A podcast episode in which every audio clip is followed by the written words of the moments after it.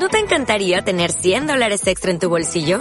Haz que un experto bilingüe de TurboTax declare tus impuestos para el 31 de marzo y obtén 100 dólares de vuelta al instante. Porque no importa cuáles hayan sido tus logros del año pasado, TurboTax hace que cuenten. Obtén 100 dólares de vuelta y tus impuestos con 100% de precisión. Solo con Intuit TurboTax. Debes declarar para el 31 de marzo. Crédito solo aplicable al costo de la presentación federal con TurboTax Full Service. Oferta sujeta a cambios o cancelación en cualquier momento. Muy buenas y bienvenidos a la Hora Pokémon, un podcast donde hablamos sobre la saga Pokémon trayendo noticias y temas de los cuales profundizar cada semana. La semana pasada eh, tuvimos un programa súper interesante, Mota. Estuvimos hablando con organizadores de torneos, que bueno, que la gente pues tiene ahí en el programa, o sea, en el canal para ver la entrevista, si quiere verlo, súper interesante, súper recomendado. ¿Qué tal, Mota? ¿Cómo estás? Hombre, por fin me presento. ¿Qué tal, tío? Bien. Muy bien, la verdad. Muy alegre, muy feliz. Y hoy no, hoy no vengo peinado, mm, pero bueno, eh, se nota que parece que estoy peinado porque es la diadema y demás. Sí, sí. Y tengo aquí una mancha negra en la pared. Ajá. Preséntanosla. ¿Qué nombre le pondrías? Se va a llamar Rodrigo, pero nunca se sabrá por qué está ahí. Eh, Si alguien lo adivina en comentarios, le doy lo que él quiere. si alguien adivina en comentarios, le saludas en la siguiente intro, ¿te parece? Me parece correctísimo. Me parece correctísimo. Pero solo al primero que lo acierte. Hombre, claro. Igualmente, eh, el primero que lo acierte. Por Twitter, por ejemplo. ¿Te parece, por ejemplo, por O Twitter? por Twitter o por comentarios de YouTube, no hay problema. Vale, vale. Pues ya sabéis, si queréis un saludito de mota, ¿Qué es esta mancha? Ah, Ah. cuidado. para los de Spotify, mm, deciros así que tiene un como una mancha rectangular, bueno, una mancha algo rectangular en la pared detrás suyo. Ya está. Eso es como os lo podemos definir, de color negro. Eh, así que eso, Mota, antes de empezar con el pedazo de programa de hoy, porque es un pedazo de programa, vamos a agradecer a todos nuestros mecenas que a través de patreon.com barra la hora Pokémon deciden apoyarnos económicamente para ser muy sexys en la vida real.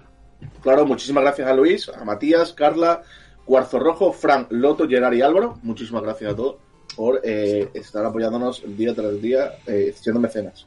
Sí, también, bueno, solemos decirlo muy poco, pero si queréis camisetitas como esta, tenemos una tienda en, en Teespring, eh, que bueno, creo que lo hemos dicho solo un par de veces, pero que podéis comprar mechan si es que os apetece, y también eso nos apoya a nosotros. Así que hoy el programa que tenemos, programa súper interesante, con una persona, De verdad. eh, con ¿Qué? una persona Eh, que nosotros pensábamos que jugaba las cartas, pero es que se, se dedica a ir por la vida ganando trofeos. eh, no, no, ahí está. No digas de qué, porque luego lo- también nos sorprendemos. Pero tremendo lo de este chaval, ¿eh? Tremendo lo de este chaval. Eh, lo que iba a decir, hora y pico, hora larga, larguísima, hora y media casi. Eh, Súper entretenida. O sea, yo mm, ha sido una de las más largas en las que mejor me lo he pasado. Sí. Yo Eh, soy tu oyente y no me lo perdería.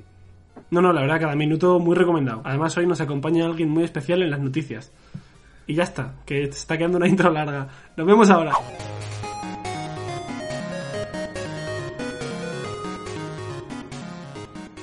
Hoy tenemos un programa muy especial en el que nos acompaña una persona que está empezando en esto del juego de las cartas. Nada, mentira. Campeón internacional de Oceanía en 2017. Top 4 en el Mundial de 2018. Y si te metes en su Twitter, un huevo de trofeos más que tiene en la mesa en plan de sobrado. Hoy tenemos con nosotros a Shinichi. Bueno, Shinichi, perdón, bienvenido Pedro. Tienes un, un, un- un nombre de usuario que me, que me confunde mucho, porque yo lo leo y digo, vale, Shinichi. Y digo, no, mierda, Shinichi, Shinichi con la N. ¿Qué tal? Eh, El nombre tiene una historia bastante curiosa, la digo así rápido. Bueno, Vale. lo primero, por, por supuesto, muchísimas gracias por invitarme. La verdad es que veo el programa muchas veces y me hacía mucha ilusión. Digo, mira, quizás algún día me llaman y la verdad es que me contento por estar por aquí, así que muchas gracias. Y la verdad es que el nick, mm, lo cuento rápido, yo cuando era joven, eh, bueno, sigo siendo joven, pero ya no tanto, eh, veía mucho Detective Conan, eh, me gustaba mucho la serie Detective Conan y el personaje, digamos, principal se llama Shinichi Kudo y cuando yo era pequeño yo entendía como que el nombre era Shinichi, luego me enteré muchos años más tarde que es eh, con H y sin la Sí. segunda N, pero ya se me quedó en todos los foros que yo me metía de Pokémon y todas estas cosas me, se me quedó como Shinichi eh, por esa serie y ya lo dejé y hasta hoy, ¿no? Así que... Bueno, siempre las historias son muy curiosas. Es más, la historia del, del nombre de usuario de Mota es más graciosa aún. Si la quieres contar muy rápida, ¿o no? No, lo- no se cuenta. O sea, a ver. por Ah, no se cuenta, vale, vale. Eso, eso no se puede contar, no lo sabe nadie. Eso realmente solo lo sabes tú. Es que- es Estamos en horario, estamos en horario infantil todavía, de momento no se puede. No, no, no, no. No, ver, No, sí es bastante realmente- light, pero lo de Mota fue apropia- apropiación cultural. Porque... Totalmente, o sea, eh, bueno, ya que, ya que estoy en la cuenta, ¿vale? Cuéntala, cuéntala. Eh, mi hermano siempre, se- o sea, siempre le han dicho Mota porque él era el típico que hacía gracia en clase, que era el típico gracioso. Y un profesor cogió y le dijo, eh, ah, no sé qué, parece José Mota. Y todos sus colegas empezaron a llamarle Mota, pero con doble T. Y yo hice apropiación cultural. Y ahí se quedó. Hice O sea- apropiación y me, me quedé con el, con el nick. Entonces a partir de ahí ya empecé a llamarme yo Mota por todo eso, por todo, sí. O sea, flipa, ¿eh? Mota dijo nada, originalidad ninguna. ¿Cómo llamar a mi hermano? Pues así, perfecto. así que pues nada. Pues bueno, eh, pues como ya sabes, la primera pregunta obligatoria para que nos cuentes cómo descubriste Pokémon. ¿Cuándo fue el momento en el que tú dijiste, coño, qué es esto tan guapo que me gusta? Sí, ¿cuándo descubrí Pokémon? Yo creo que fue una mezcla que cuando yo era, yo era chico, eh, yo veía mucho el anime de, de Pokémon, me encantaba ver, en fin, las historias de Ash, que sigue teniendo 10 años, yo quiero ser como Ash, ¿no? Quiero nunca, quiero seguir teniendo siempre 10 años, es la mejor etapa. Y entre eso, mis padres me compraron la Game Boy Pocket, creo, Game Boy Color, o no, la Game Boy Pocket, luego Game Boy Color, y mi primer juego, me acuerdo que fue el Pokémon amarillo, porque mi primo jugaba muchísimos videojuegos, y yo cada vez que estaba con mi primo me encantaba verle jugar cuando yo era súper chico y eso fue el- mi primer contacto con los videojuegos y viendo el anime, viendo que había un juego de Pokémon que era el Pokémon amarillo cuando salió en España, me encantó. O sea, eso de capturar Pokémon creo que es algo que nos gusta a muchísimas personas, el hecho de coleccionar, ¿no? En muchos videojuegos es como, bueno, me quiero pasar el 100%, me paso la Liga Pokémon, pero ahora voy a hacer la Pokédex. Y 151 Pokémon te parecía imposible. Y dices, bueno, como, bueno, díselo al Pedro de ahora, díselo a los jugadores de ahora que tienen que hacer casi 900, ¿no? Pero esa fue la primera toma de contacto y hasta ahora. O sea, una saga que nunca he dejado, que siempre he amado y que siempre estará en mi vida para siempre. Es como una familia virtual que tengo ahí eh, y que, bueno, que siempre yo, mi sueño de pequeño era ojalá los Pokémon existieran en la vida real. Que ahora más o menos con el Pokémon Go, ¿verdad? Es lo más cercano que tenemos. Y me acuerdo, yo no juego ya tanto, pero por ejemplo, mi madre juega a Pokémon Go Sí. prácticamente todos los días. Mi madre es nivel 50, hace poco celebramos su nivel 50 de Pokémon Go hace poco, mi madre.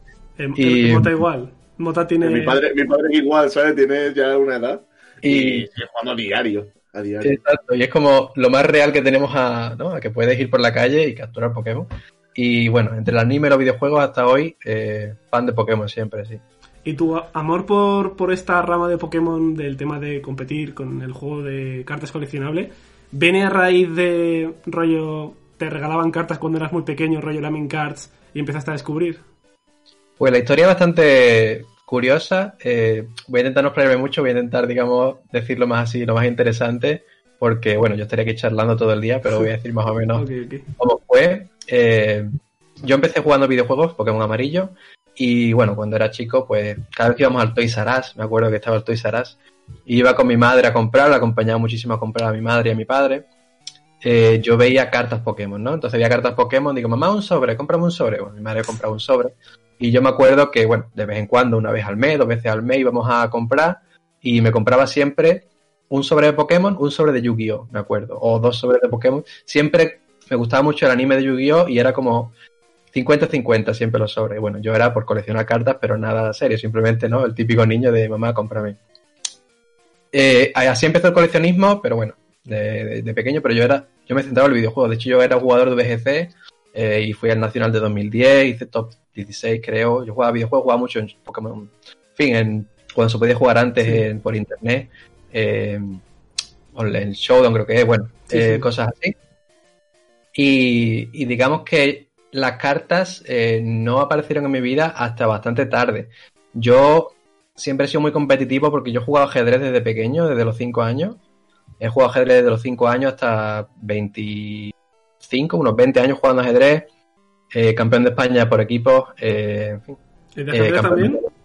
campeón de España por equipos con Andalucía, campeón de, campeón de Andalucía. Pero a ver un momento, espera un momento. O sea, yo entro en tu Twitter, veo que tienes como 800 trofeos de Pokémon y ahora también de ajedrez. De hecho, yo tengo como 300 trofeos de ajedrez en mi casa. O sea, tú piensas que en ajedrez también hay categorías más o menos como Pokémon. Benjamín, y como en el fútbol y otros deportes, ¿no? Benjamín sub 10, Alevín sub 12, Infantil sub 14, Cadete sub 16, Juvenil sub 18 y luego ya con los mayores. Entonces, en todos los torneos de ajedrez que yo jugaba, uno por cada fin de semana o dos, siempre me llevaba el trofeo de campeón sub 10, campeón sub 12, campeón sub 14. Yo tengo en casa Joder. 300 trofeos y los que he regalado a amigos porque yo llegaba a un punto que no lo valoraba de pequeño, porque digo, otro más, para mí no Claro, tenía tanto eh, valor. eh, tus amigos te decían, oye, tengo aquí un, un- unos cuantos papeles que no puedo sujetar. Tú, toma, este trofeo, sí, sí, el claro, trofeo del mundial que- de tal, nada, toma, para apoyar los papeles. Eran tantos trofeos que, bueno, lo bueno, lo bonito es que la casa, pues, es muy bonita. Cada vez que viene alguien ver trofeos de ajedrez. Y toda mi vida jugando ajedrez, Pokémon era una especie de hobby de videojuego, pero nada de cartas. El hobby también de VGC un poco, pero la- mi, mi fin de semana, mi día libre era ajedrez. Llega un día, eh, llega un momento, yo ya con veintipocos años, 22, 23, porque aunque parezco joven más o menos, yo tengo, cumplo 30 este año, eh, pero bueno, me mantengo, me mantengo bien. No, no, eh, te mantienes bastante bien porque a priori yo creo que si nos mirasen, creo que dirían que tú eres el más joven de los tres. Puede o sea ser, que ahí ser. te conserva bastante mejor que nosotros. Puede ser. Eh, pero bueno, eh, yo ya cumplo 30 este año, ya llega un momento, uff, ya pasas a otra etapa de la vida, ¿no? Pero, pero bueno, digamos que empecé, eh, dejé el ajedrez, bueno, no lo dejé, digamos que dejé de competir. Sigo jugando ajedrez, pero mucho más por diversión, ya no tanta competición. Y digamos que un amigo en 2013, más o menos, hace unos 8 años más o menos, eh, que, en fin, yo coleccionaba cartas como hobby, eh, coleccionaba cartas Pokémon, cambiaba en un foro que había de cartas Pokémon. Y un amigo de Barcelona me dijo, nunca, lo olvidaré, claro, porque hoy en día, gracias a eso, juego. ¿Sabes que aparte de coleccionar, hay un, ju- o sea, se puede jugar? Hay un juego de cartas. Digo, pues no tengo ni idea. Yo pensaba que era cartas colección, ¿no? Pues hay un juego eh, en el que se puede competir, se puede, y claro, yo la competición desde pequeñito me han enseñado mis padres de competir en ajedrez y ser el mejor o intentar ser el mejor eh, lo posible. Empecé a jugar en la aplicación del Pokémon eh, de cartas, que hay una aplicación gratuita, por si la gente no lo sabe, una aplicación gratuita para jugar oficial de la web de Pokémon, que es Pokémon, eh, el juego de cartas online, que cualquiera puede ir a web de Pokémon, descargarse la aplicación eh, gratuitamente y jugar con un mazo gratis y empezar a jugar. Y mucha gente se inicia así, porque gracias a Pokémon tenemos esa aplicación gratis, ¿no? Entonces yo empecé a jugar, me descargué la aplicación, te dan un mazo preconstruido para empezar, pero mi amigo dejó de jugar en esa época y me dio, digamos, todas las cartas de su mazo para eh, yo empezar a jugar. Yo empecé eh, 2013 más o menos con ese mazo, me gustó el juego, me gustó mucho el juego, pero lo tuve como un hobby 2013, 2014, 2015, lo tenía como en la, ¿sabes? Como el ajedrez antes, pero menos serio. El ajedrez seguía siendo lo más serio y lo más competitivo. Yo seguía yendo los fines de semana a competir. Y el Pokémon lo tenía como el tiempo libre, tanto como las cartas como los videojuegos. Bueno, siguió el, el tiempo siguió pasando y eh, España no tenía juego organizado, por lo tanto no había torneos oficiales en España hasta 2017, marzo 2017 creo que fue, o marzo 2016, 2017, me vale un poco la fecha más o menos. Pero yo cuando quedaba a jugar con los amigos, íbamos a casa de un amigo, yo me recorría todo mi pueblo hasta Sevilla capital, 45, 50 minutos de coche para ir a casa de un colega, echar unas partidas y volver a mi casa, porque me gustaba echar la tarde o la mañana, ¿no? Y ahí fue como yo me inicié en el juego hasta que en 2015 fui al, al- a Metropolis Center, una tienda de Madrid, Sí, Eh, lo conozco bastante bien. jugué el Metro Pokémon Day, que es una especie del, del nacional, por así decirlo, no oficial de España, porque como no había juego organizado, era el nacional no oficial de España. Eh, creo que fue 2015-2016, bueno, más o menos esa fecha. Y eh, bueno, yo jugaba con mis amigos en Sevilla, yo soy de Sevilla, pero yo no sabía realmente mi nivel, eh, digamos, compitiendo más allá de mis colegas, ¿no? Y bueno, fui al torneo y gané. Entonces fui el campeón de España, por así decirlo, no oficial. Y ahí fue cuando dije, mira, pues mira, no se me da mal esto, ¿no? Entonces, eh, después de ese torneo, me lo tomé un poquito más serio y como no había torneos en España, yo me enteré por un amigo que había en Portugal, tenían juego organizado, que estaba bastante cerca de Sevilla, la parte, de, la parte sur de Portugal. Y le dije a mis padres que había un torneo, no sé cómo me acuerdo cómo me enteré.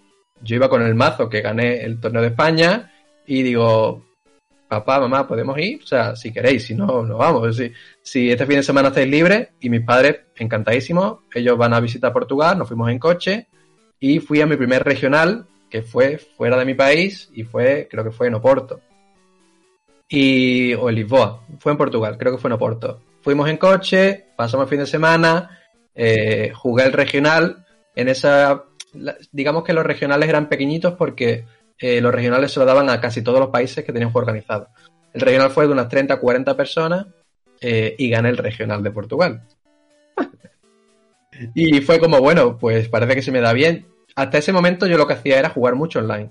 Jugaba online, mejoraba yo por mí mismo, todo autodidacta, jugaba con mis colegas en Sevilla y gané el primer regional. Y ahí es cuando me enteré que había un circuito que podía competir para jugar un mundial y ya fue cuando me fui interesando, buscando por internet, buscando información. Ese regional me dio 150 puntos para ir al mundial, que eran 400 en ese momento, y que tú no podías ganar puntos en España porque no había torneos oficiales en España. Por lo tanto, si querías ir al mundial de 2016 de San Francisco, tú tienes que estar la temporada 2015-2016 consiguiendo puntos fuera de España. Gané ese regional, tapete, cajas, eh, yo decía, estoy flipando, digo, si yo, o sea, ¿esto qué es, no? Y gané mis primeros 150 puntos, que luego se convirtieron en, en más de 400, porque al final esa, esa, temporada viajé todo Portugal, me fui a Oporto, me fui a Lisboa, me fui a Cines, me fui a todos los sitios y hacía top 4, campeón, top 4, hasta conseguí los 400 puntos y fui el primer español de cartas y el único en 2016 en ir al Mundial de San Francisco, que fue mi primer Mundial eh, de cartas Pokémon y, bueno, ¿Y qué tal quedaste ahí? ¿Qué tal quedaste en el bueno, digamos que mi primer Mundial, imagínate, ¿no? La sensación de, wow, es como, para mí esto ya es un premio y era mi primer año competitivo. O sea, mi primer año competitivo conseguía el Mundial, porque antes de eso era con los colegas. Poquita cosa. Y mi primer año competitivo fui al Mundial al día 1. Digamos que el Mundial, para el que no lo sepa, hay dos días. Está el día 1, la gente que se clasifica, y el día 2, que lo juegan los mejores de Europa, los mejores de América, los mejores de Australia, los mejores de Brasil.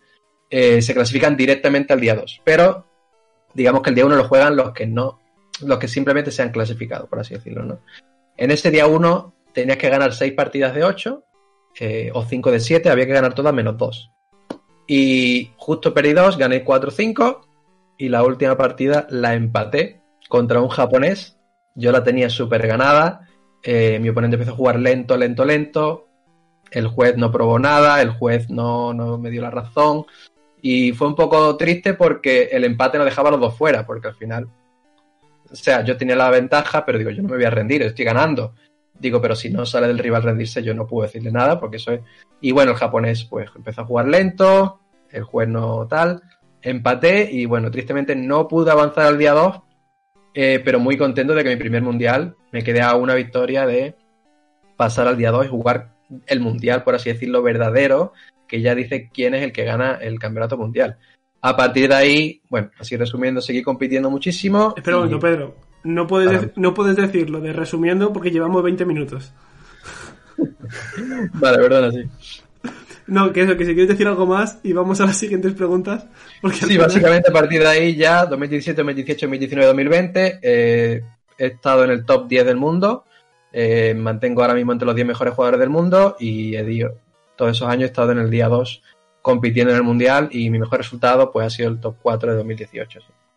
O sea, el top 4 de 2018 para ti es mejor que el top 1 que hiciste en Oceanía. Para mí sí, porque el trofeo de Pikachu que conseguí, yo ya me puedo morir tranquilo y me puedo morir feliz con mi Pikachu. Cada vez que me despierto, vale. veo Pikachu todas las mañanas. Perdóname de corte, porque justamente la, siguiente pregunta viene de, sobre los trofeos, y es como decíamos al principio, tienes demasiados trofeos, tienes muchísimos trofeos, eres de los mejores del mundo.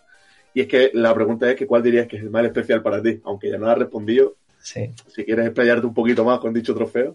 Pues de Pokémon, claro, de ajedrez, el más por así, ¿no? El que gané de campeonato de España por equipos eh, con Andalucía y el campeón de Andalucía cuando tuve 14 años. Y de, y de Pokémon sería, eh, sin duda, entre el campeón de Oceanía, que fue en su momento el mejor, me quedaría ahora mismo con el trofeo de Pikachu que dan los cuatro primeros de cada mundial de cada año, ¿no? Los cuatro primeros se llevan un trofeo de Pikachu, que lo que cambia, dorado, que lo que cambia es eh, que pone campeón, subcampeón, o sea, que Champion Final Finalist o pone eh, directamente Semifinalist, ¿no? De hecho, lo tengo aquí, si queréis lo puedo enseñar un momentito vale, la cámara. Adelante. Nuestro trofeito de Pikachu. Ole. Que pesa, pesa muchísimo, aquí bueno, Semifinalist Eh, 2018. sí, eh, tiene pinta de que pesa bastante, de que no, Pesa no es hueco. nada. De hecho, otra curiosidad fue la odisea que fue llevar esto desde América, desde América hasta, hasta mi casa, claro. Por el cuidado de que no se rompa. Bueno, voy a ponerlo un momentito aquí de vuelta. Pero, pero la verdad es que si tuviera que elegir entre esos dos trofeos, tener un Pikachu enorme. Sí, además es- que está muy bien cuidado, se ve y que, que es una... Eh, Es- sí, es un buen trofeo, una buena figura, ¿no? Por Es, la mejor, es como he conseguido, o sea, cuando empecé a jugar, mi logro era yo un día quiero conseguir un trofeo de Pikachu. Campeón, subcampeón, top 4. Y después de 2000 unos 5 o 6 años compitiendo, lo conseguí. Y es como todo el trabajo, todo el esfuerzo de horas y horas y horas jugando cada día, esforzándome en momentos buenos, momentos malos, lo conseguí. Entonces como el trabajo tuvo su recompensa. Y es como lo que más feliz me hace, ¿no? Fíjate una cosa, a ti conseguir un Pikachu te tardó como unos 4 o 5 años, a Ash le llevó 10. Es verdad. ¿Quién es mejor? Tú, claro, Ash, que coma, ah, que se vaya a otro lado. Que bueno, eh, siguiendo con otra pregunta, eh, en estos últimos programas hemos hablado mucho de las cartas, porque al final hemos, hemos juntado como tres programas que algo tenían que ver. Eh, y un tema que se repite mucho era que con este boom del coleccionismo de las cartas que ha tenido el juego, que si lo del Rubius, que si otros creadores y tal, eh, hay un tema que se ha hablado mucho y es que esto podía haber como jodido a, a los jugadores por el tema de conseguir esos productos para competir, no para coleccionar. Entonces, ¿qué opinas de esto y si te ha llegado a ocurrir o si lo has llegado a vivir por gente cercana o tal?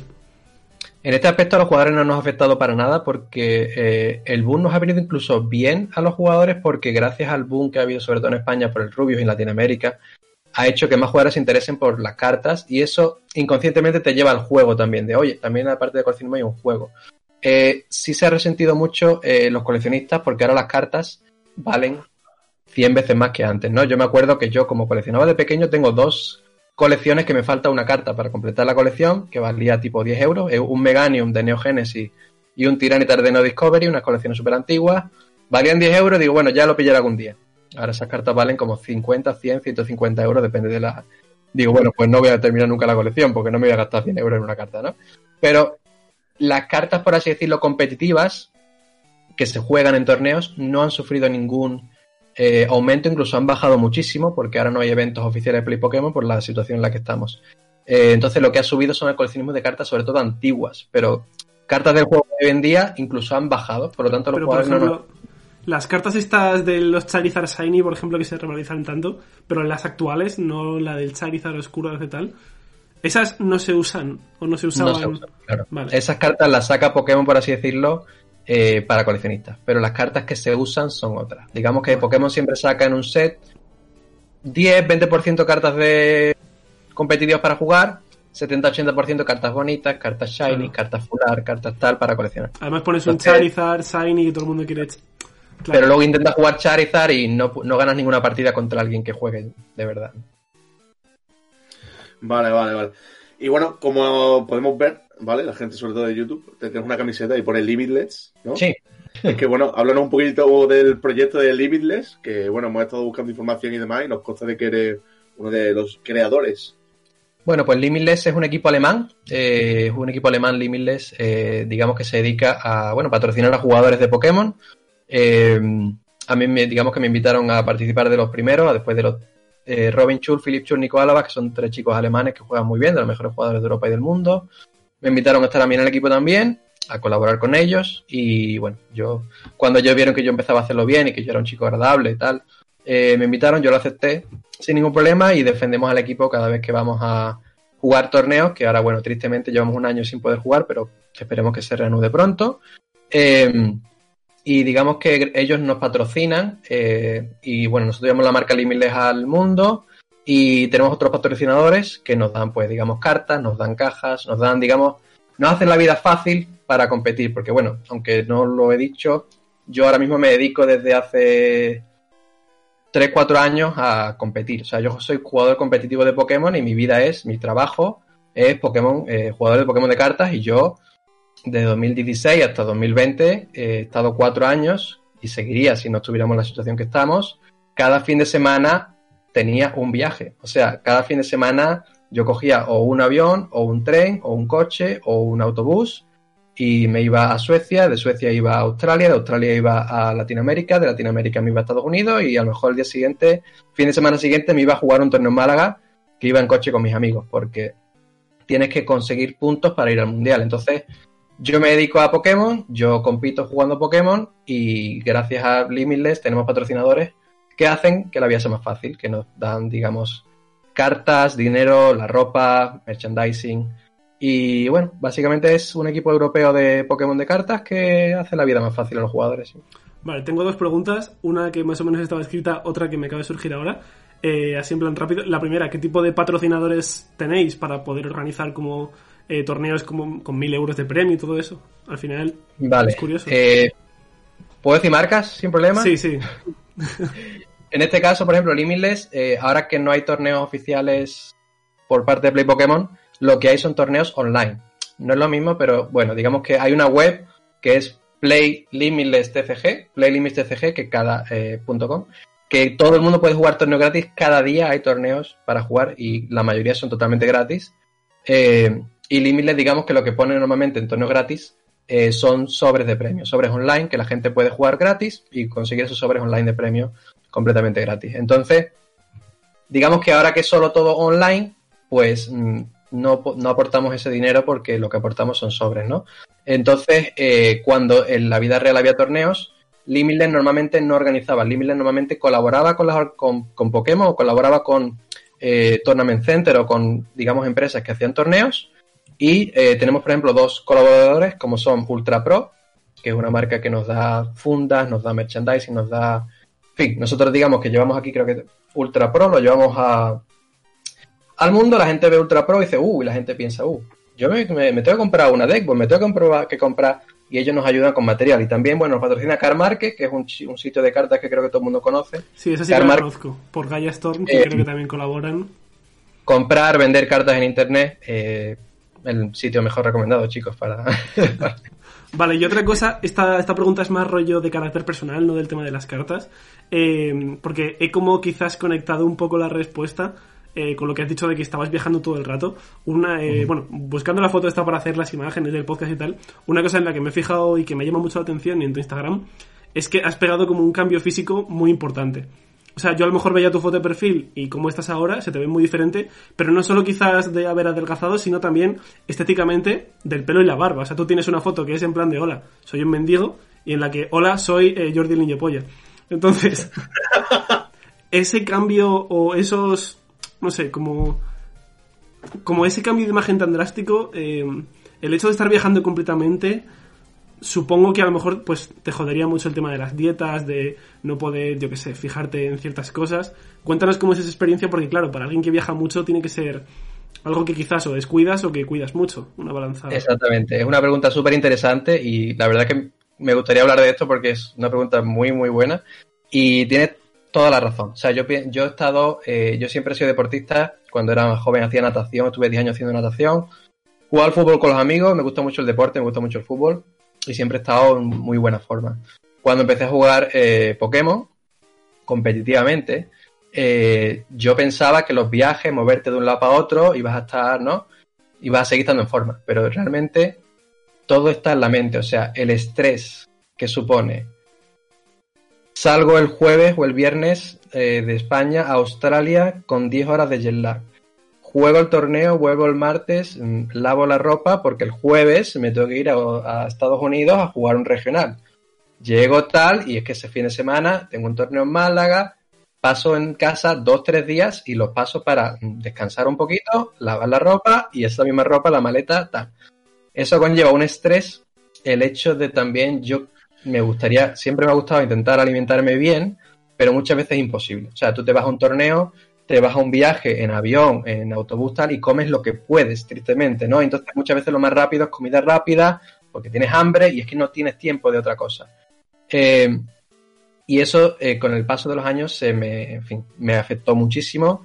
Eh, cogí mucho peso, en fin, mm, como tú has dicho, ¿no? El estrés y tal y de los viajes es una vida muy bonita porque cualquiera que yo quiero, mucha gente me lo decía, muchísimos amigos me decían, la vida de Pedro es maravillosa. Juega a Pokémon, gana X dinero al año, eh, jugando a las cartas y está todo el día viajando. Y es una vida muy bonita, pero también tiene su parte mala. También hay la parte mala que nadie ve o que no se ve porque nadie se pone en la piel pensando el estilo de vida que tiene fin de semana tras fin de semana tras fin de semana, porque al final me dedico a eso y compito así, ¿no? Es como más o menos los futbolistas, entre comillas, que cada fin de semana se van, eh, los que juegan Champions a no sé dónde, luego te vas a Rusia, de Rusia vienes a tal, y no pasan tiempo tal. Entonces, digamos, como tú bien has dicho, eh, el hecho de parar la temporada en 2020 en marzo, yo cuando paré la temporada, yo he perdido 20 kilos. O sea, Joder. solo por comer bien en casa, yo solo bebo agua, yo no tomo azúcar, yo no tomo sal, hago un poquito de ejercicio al día, no mucho, pero hago un poquito de ejercicio al día y como plancha, como verduras, como fruta, de vez en cuando con dulce, con chocolate, obviamente no pasa nada, pero soy un chico que cambié muchísimo el hecho de cuando se empezó la pandemia y estaba en casa y no había torneos, ese hecho de descansar después de cuatro años sin parar y el hecho de decir, se acabó los dulces, se acabó la sal, se acabó. Y ahora yo disfruto yendo a la cocina y comiendo verdura, fruta porque mi cuerpo se ha acostumbrado a eso. Y solo por hacer un poquito de ejercicio, por el estrés que me he quitado y solo por comer bien, he perdido 20 kilos. Y no, o sea, no lo entiendo por cómo solo la alimentación es tan importante y me encuentro mucho mejor que nunca. O sea, me encuentro, lo que tú has dicho, se me ve en la cara muchas veces, me encuentro con más energía que nunca, me encuentro súper bien. Y, y bueno, ahora que no hay torneos, eh, si me permite deci- de- decirlo, lo que ahora me dedico, por así decirlo, que mucha gente puede pensar, bueno, ahora que no hay torneos, ¿qué haces? Eh, yo ahora mismo lo que hago todos los días, día a día, yo hago streaming en Twitch y hago más o menos lo que hago en la vida real, pero online. Yo todos los días hago streaming en Twitch, intentando enseñar a la gente nueva que, en fin, que no sabe jugar y a la gente que sabe jugar, eh, como me mantengo en el top 10 del mundo, intento enseñar a la gente las mejores jugadas y que la gente aprenda conmigo. Y siempre los streaming eh, lo pasamos muy bien, siempre intento hacer bromas, intento hacer gracias y tal, para que la gente se lo pase bien, además de aprender, tanto los nuevos como los que ya saben jugar mejor en su juego. Y bueno, de lunes a viernes suelo eh, jugar, digamos, partidas en, en el ranking de ladder y los fines de semana suelo jugar torneos en Twitch. Así que, bueno, es lo que yo me dedico ahora esperando que haya torneos de vuelta. Bueno, lo primero, así como comentario rápido respecto a lo que has dicho de los viajes y tal, o sea, como que ahí te, te doy toda la razón, porque yo hace tiempo también hacía muchísimo ejercicio. eh, ahora tampoco es que esté en, en una muy mala forma, pero sí que es cierto que comparado a lo que yo hacía antes, pues sí que me he notado, pues que yo qué sé, no sé si he engordado de aquí a lo mejor hace como tres años, pues a lo mejor 10 kilos. Antes, antes hacía mucho ejercicio y ahora pues me muevo menos y tal. Se nota mucho y sobre todo, eh, como que estaba pensando justo lo que tú has dicho de que tanto tiempo viajando, el tema de las comidas, o a lo mejor la hora de comer te pilla en un torneo y dices, bueno, ya como luego, y a lo mejor se te va la hora de comer, no sé. Exactamente. Y sí, sí, vale, ¿Me dejan a mí? Porque, eh, a ver, sé, sé que está totalmente esto fuera out of content de Pokémon, pero igualmente me gustaría comentarlo. A mí me pasó lo mismo que, que a él. O sea, no, yo, no, yo, por ejemplo, no llevaba salida de viaje ni nada, pero simplemente yo pensé un día, tío, eh, o sea, se me nota que tengo un poco de sobrepeso, creo yo. Y, y hace un par de años, tres casi, eh, dije, hay que, eh, tengo que cambiar. O sea, tengo que cambiar y es el día. Y recuerdo que simplemente con cambiar un poquito mi dieta, adelgacé alrededor de 20-25 kilos en 3-4 meses. Es que... Fue un muchísimo, muy poco tiempo. Eh, pero eh, no penséis que por perderlo un poco tiempo no se gana o tenéis en, esa, en la cabeza de, bueno, los he perdido, puedo comer algo mal porque luego lo recupero o, lo, recupero el... No lo recupero, sino simplemente me los quito luego más, más adelante.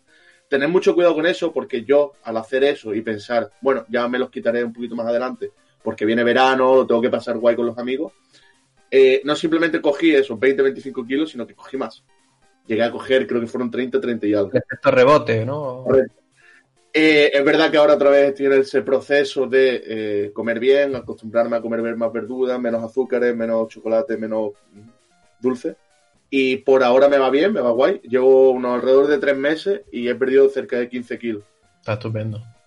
Con calma siempre, ¿vale? O sea, yo esto lo digo sobre todo para la gente que diga, necesito hacer un cambio, o sea, no me veo bien con mi cuerpo. poco a poco, sí. poco a poco, no le metáis prisa, bebed mucha agua, que es lo más importante, pero muy tranquilos, porque cuanto más pensáis en, "Uf, hoy luego tengo que comer verdura, y luego tengo que comerme esto, y luego eh, penséis siempre en la comida y al final lo que hacéis es alimentar, o sea, a vuestra cabeza, decir, tengo ganas de comer, veis lo más rápido que es un dulce, una- un paquete de patatas de un kiosco, o- y del tirón a eso. ¿Qué es lo más fácil? Pues intentar no pensarlo tanto, beber mucha agua para saciar esa, ese hambre y, y seguramente acabaréis viendo un resultado 100% seguro. Sí, sí. Y sobre todo, ni, él, ni yo no sé yo no sé si Ninchi, yo no soy eh, nutricionista ni mucho menos, Tampoco. pero si tenéis que acudir a un nutricionista o un profesional, no hay ningún problema porque Eso obviamente de son los mejores. De hecho, yo fui hace una semana por haber perdido tanto peso y me hago un análisis de sangre a principios de mayo para comprobar si no si a lo mejor tengo que coger peso, o sea, si quizás tengo que, eh, quizás deba hacer una dieta para coger un poco de peso. O sea, Claro. yo me he preocupado tanto cuando estaba más gordo como cuando ahora estoy mucho más delgado. Yo he dicho, voy al nutricionista, fui hace una semana, me recomendó, vamos a hacer un análisis de sangre eh, a principios de mayo y cuando tengan los resultados, pues me dirán, mira, quizás tienes que coger peso, tienes que comer un poquito más o intenta hacer una comida más al día. Entonces, bueno, que como tú has dicho, hay que preocuparse tanto en los dos extremos, por así decirlo. ¿no? Vale, es justo lo que quería decir del tema del nutricionista porque hay mucha gente que escucha un consejo y dice, vale, voy a hacer eso. Pero bueno, claro, a lo mejor lo que le dijeron a Mota es porque un profesional dijo, en tu caso esto, Ahí, y. Sininchi lo mismo. Que, O sea, yo, voy a, yo voy a un nutricionista, voy cada 15 días a un nutricionista y esa persona me mide la- el, el peso, me mide la grasa que tengo en el cuerpo y me hace una... una pensé que ibas a decir otra cosa. Has dicho, me mide el P... El peso, el peso, cuidado.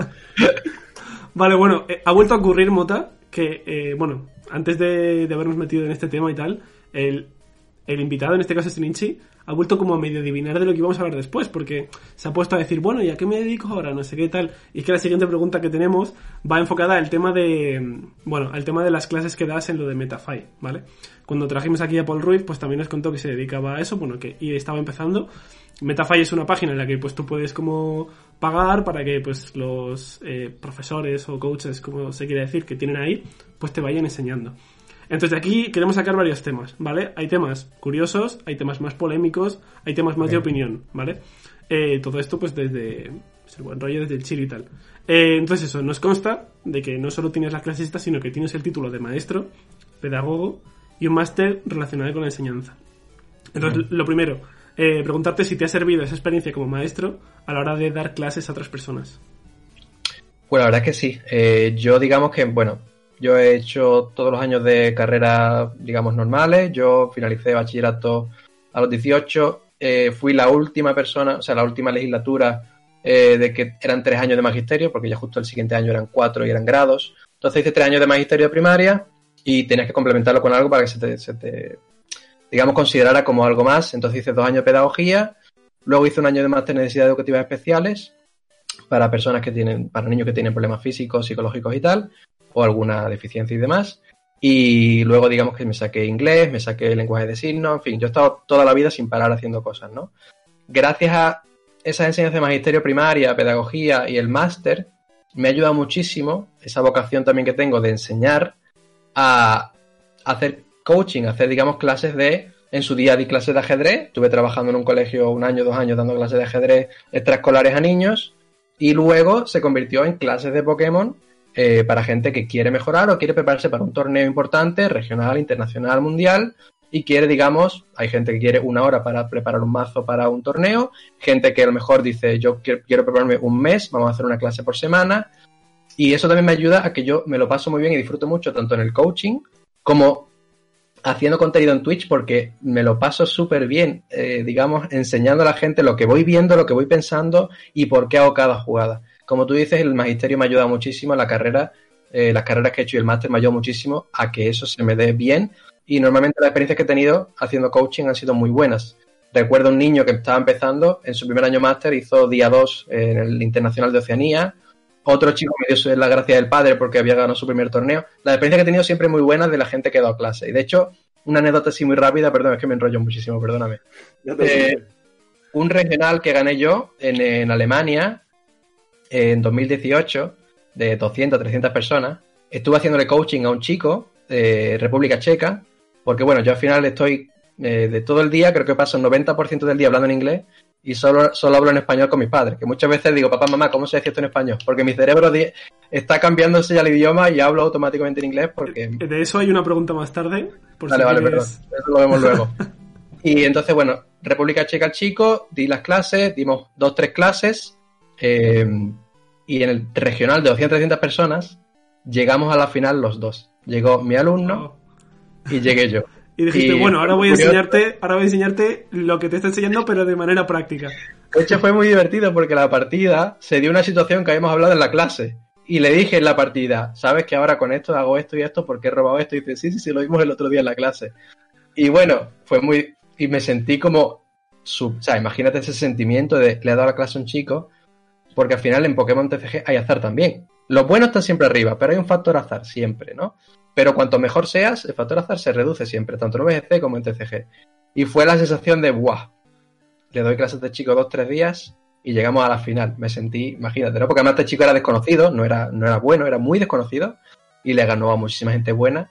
Y en la final, muy buen rollo, al final gané yo, como podía haber ganado él, pero bueno, eso fue una anécdota bastante curiosa. Estabas ahí en mitad de la partida y dijiste, bueno, voy ahora a hacer el truco secreto que él iba a enseñar en la siguiente clase, que con esto Que como, hago- no, como no quiso más clase, pues ahora de cuando- En plan de, oye, ¿no querrás una cuarta clase para enseñarte el movimiento, no sé qué? No, no, no, me vale, vale, vale, bueno. Pero luego... fue, fue muy bonito, fue, esa situación fue buah, espectacular. Qué guay. Vale, el siguiente tema a tratar es el tema de los precios. Me gustaría preguntarte, porque en esta página hay, mu- o sea, hay como muchas diferencias de precios. Hay Sí. como cosas muy baratas, hay cosas muy caras y tal. Me gustaría preguntarte, ¿crees que los, que los precios de esta página, así como en general, son muy caros o que por ende, al ser un lujo, porque quieras o no es un lujo, eh, ¿crees que tienen que ser así porque, bueno, no tiene por qué todo el mundo permitírselo, sino que si de verdad te interesa y quieres ahí como, eh, ¿cómo decirlo? Como invertir en eso, pues Sí, te te tiene que costar. Es un tema bastante polémico. De hecho, cuando yo empecé a dar clases, a mí se me echaron encima muchísimos porque la gente no entendía cómo tú podías cobrar a alguien por jugar a un juego de cartitas de Pokémon, por así decirlo, ¿no? Te lo decían con ese rintintín de Sí, cómo sí, puedes Eso cobrar. siempre. pero pasa en Pokémon, pasa en, en muchas cosas. Entonces depende mucho de la perspectiva. Yo que me dedico a esto, yo por ejemplo cuando yo era pequeño, yo daba clases de ajedrez y yo le pagaba, bueno, mis padres le pagaban a un gran maestro de ajedrez 45, 50 euros la hora y yo daba clases creo que unas 3, 4 horas a la semana. Entonces mis padres se gastaban 120 euros más o menos a la semana para que yo diera clases de ajedrez. Yo ahora en esa situación he estado al revés. Yo ahora me considero, no, o sea, no me gusta ser egocéntrico, nunca me ha gustado, No, pero, pero los resultados hablan, los resultados están ahí. los resultados son los datos y hay un ranking Y que los dice que estoy trofeos, en el o sea- del mundo los cuatro últimos años. Pasa que Claro. no me gusta, pero son datos. Entonces, gracias a eso, mucha gente me ha contactado a mí. Yo no- casi nunca me ha gustado promocionarme. Normalmente no me gusta, o sea, pero al revés, han sido muchísima gente de América, eh, de España menos, pero de América, sobre todo Latinoamérica, europea, que me han contactado, Pedro, das clases, quiero clases. Pedro, das clases, quiero clases. Y llegó un momento en que dije, mm, voy a dar clases porque hay mucha demanda. Entonces, depende de la perspectiva donde lo veas. Si comparas con otros juegos online o eSports, hay juegos como el Smash Bros. o otros que una hora se cobran 80, 100 euros. Y se ve totalmente normal y la gente paga al, es que no me acuerdo los nombres, Armada, yo es que no soy mucho de Smash Bros. Pero bueno, los chicos estos que topean mucho en Smash Bros. 80, 100 euros la hora y la gente lo ve normal. Y yo, por ejemplo, cobro 25 euros la hora a día de hoy o 30 dólares si es un chico americano. Y la gente lo ve, la gente americana me dice que, que es, un, que es un regalo. O sea, ¿qué son 25 dólares o 30 dólares para un americano que allí el nivel de vida ganan 4.000, 5.000? Es que para ellos 25 dólares, dicen, es que es gratis para ellos. Entonces la mentalidad de que para ellos es gratis esa hora que reciben de lecciones de yo dándole clase, que normalmente siempre se alarga un poquito más de una hora y tal. Pero claro, si cambia la perspectiva y la ves en la perspectiva de España, en España es una locura pagar 25 euros para recibir una hora de cartitas Pokémon. A mí, por ejemplo, eh, yo por ejemplo que tengo pues estudios relacionados con diseño gráfico y que pues con los años que llevaba yo haciendo cosas en YouTube y por mi estilo de miniaturas o diseños y tal, mucha gente siempre se fijaba, hey, enséñame, hey, y tal. Y las veces que he abierto, entre comillas, comisiones o alguien me ha preguntado, oye, ¿me haces tal? Han venido mucho los típicos, o sea, los típicos de, oye, si te cojo dos, ¿a cuánto me lo dejas? Es que uf, eso es muy de España, ¿eh? Eso es 15 muy- euros, mm, 20 es muy caro, tal. Y como, bueno, Eso pues, pues ve a otro que te lo haga peor. Exactamente, exactamente. Entonces, ahora el tema un poco más polémico que viene alrededor de todo esto, porque a mí, por ejemplo, 25 euros a la hora no me parece caro, ¿vale? No- tampoco me parece un regalo, pero eso ya entra dentro de mis expectativas, o sea, eh, eh, de mi como de mi nivel de vida o lo que sea, porque luego a lo mejor yo cojo un juego de Nintendo y digo, pues 50 pavos, pues toma. Ahí cada uno es consumidor de lo que necesita o quiere. Eh, el tema de, por ejemplo, ahora, algo que sí que me parece muy caro y que se lió mucho en su día, es cuando Wolfie, Wolfie Glick, jugador de VGC, 150. Sí, 150 o 160 o algo así, no sé cómo estaba la conversión, eh, por una hora de clase. Eso a mí me parece una puta sobrada. A lo mejor para un americano dice, bueno, pues con Wolfie pues tal. Eh, Sí, ¿qué pasa? Lo que iba a decir es que, eh, a ver, sí, a ver, a mí me parece caro, pero por lo que tengo entendido, que no, no soy yo el primer el que tengo que decir esa palabra o que, que debería decirlo, pero por lo que yo he escuchado de un montón de gente que está en stream, que juega competitivo de VGC, muchos ponen a Wolfie como uno de los mejores de la historia. Pa- Fácilmente Ah, top sí. 3 de la historia. A ver, es campeón Entonces- del mundo y tiene muchos resultados también. Sí, sí. Entonces, ahí está, eh, ya es de lo que tú pienses o lo que cada persona piense. A mí me parece una sobrada, eso es cierto. Me parece 100 160 dólares o 150 euros, me parece un, un sobradón tremendo. Pero hay mucha gente que si se lo puede permitir y sabiendo que viene de una persona que está top 3 de la historia de dicho videojuego, es como eh, uno- una persona puede pensar que es un videojuego, pero otra para otra persona es un estilo de vida o es un... Un ejemplo rápido, que cada vez que hablamos de este tema con amigos y tal, que hablan conmigo esto, yo me acuerdo que fui con una chica con la que estuve hace tiempo, fui al Bernabéu, eh, porque ella es, de- eh, del Madrid, y yo me acuerdo que le quise una sorpresa y nos fuimos al Bernabéu, y bueno, eh, para ver un Madrid-Bilbao, Atlético de Bilbao. Las entradas fueron unos 100 euros cada uno, más o menos, en una zona que no se ve muy bien, porque si quieres, si no eres socio, pues bueno, un regalo tal, bueno, fuimos al Bernabéu y, y tú puedes ver ese partido en vez de gastarte 100 euros, por ejemplo, es un ejemplo, ¿eh? Lo puedes ver gratis por la tele si, bueno, si tienes el plan o tus padres o tu familia o un amigo o un tío tiene el plan de la compañía que sea, el mismo partido lo puedes ver gratis. ¿Y cuánta gente se deja en un estadio de fútbol del Madrid, del Barcelona, de tal? 100 euros, 150, depende de si es el Camp Nou, si es el tal, cuando lo pueden ver gratis. ¿Y qué pasa con los estadios? Se llenan, la gente se queda sin ir a esos estadios porque está lleno. Entonces, claro, depende de la perspectiva de... Eh, Es que es muy interesante hablar de esto, porque dices tú, 25 euros, qué caro, o 150 euros Wolfie, qué caro. Y luego lo comparas con otras cosas y dices tú, pues hay gente que teniendo algo gratis, paga por el hecho de estar en ese sitio y vivir. No sé, es un poco curioso Sí, sí, también. sí. ¿no? O sea, vale, entiendo que aquí la comparación estaría entre, por ejemplo, ver los streaming de Wolfie e ir aprendiendo con lo que va diciendo. Exacto, que es lo que pasa muchas veces conmigo, muchas, a mí, cuando me ven en Twitch, hay gente que me ha dicho, me encanta ver tu streaming, dice, y tú deberías pagar por las cosas que estás haciendo en streaming en Twitch. Y mucha gente me lo dice, digo, pues puede ser verdad. O sea, obviamente cuando es uno a uno o es cara a cara es diferente y estás muy centrado con esa persona. Pero mucha gente dice, lo que tú haces en Twitch cada día, la gente, hay gente que me dice, Pedro, he quedado, o sea, estoy mejorando mi nivel solo por ver gratis tu directo.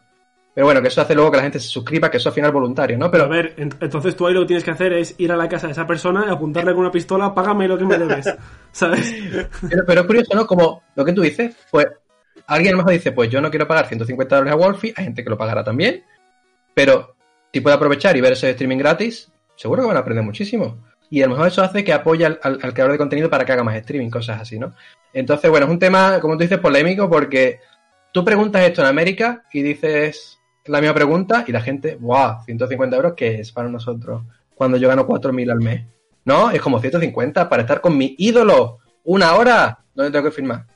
Dame cuatro clases al mes. Y pasa, y pasa. Y por eso está 150. Porque tiene gente. Porque es un ídolo de masa. Y en América 150 dólares. Yo cada vez que voy a América, yo soy el primero que digo, voy a estar una semana en América. Y yo estoy primero que me gasto 1000 euros esa semana porque digo, si voy a comer, voy a comer en los mejores restaurantes de, de esta ciudad. Y me gasto 100 dólares encantadísimo en una cena. Y la disfruto como un campeón. Porque allí es lo normal. O sea, allí. Y aquí es tú, 100 dólares por una cena. No sé, o sea, no. no es, que es la perspectiva de cómo lo y la cultura. Es que. Sí, yo por Bueno. ejemplo, algún caso así que, que te diga en el que quizás pues me he sentido identificado, lo que te he dicho antes de los juegos. Yo a lo mejor tengo pocos gastos, a lo mejor pues tirando para otra cosa. ¿Y en qué gasto mi dinero? Pues a lo mejor si sale un juego y me apetece jugarlo, me lo compro. Hay gente que Yo dice, hay gente que dice, qué caro Nintendo, tío, que de base en la, en la eShop son 60. Bueno, si te vas a cualquier otro lado nunca van a ser 60, pero por poner un precio. Y digo, bueno, a mí por ejemplo me pueden vender el juego más mierda de Pokémon, que por nostalgia y tal, me lo voy a acabar comprando, ¿sabes? Entonces, es como, pues bueno, pues, pues yo qué sé. Supongo que que que dicho. que llegue el 30 de abril para comprarme New Pokémon Snap y jugarlo esa noche. Y me gasto encantadísimo los 60 euros. Cuando no, no fumo, no bebo, no tengo apenas gastos, vivo con Oye, mis padres. Entonces una cosa, digo, ¿vas a viciar al Pokémon Snap?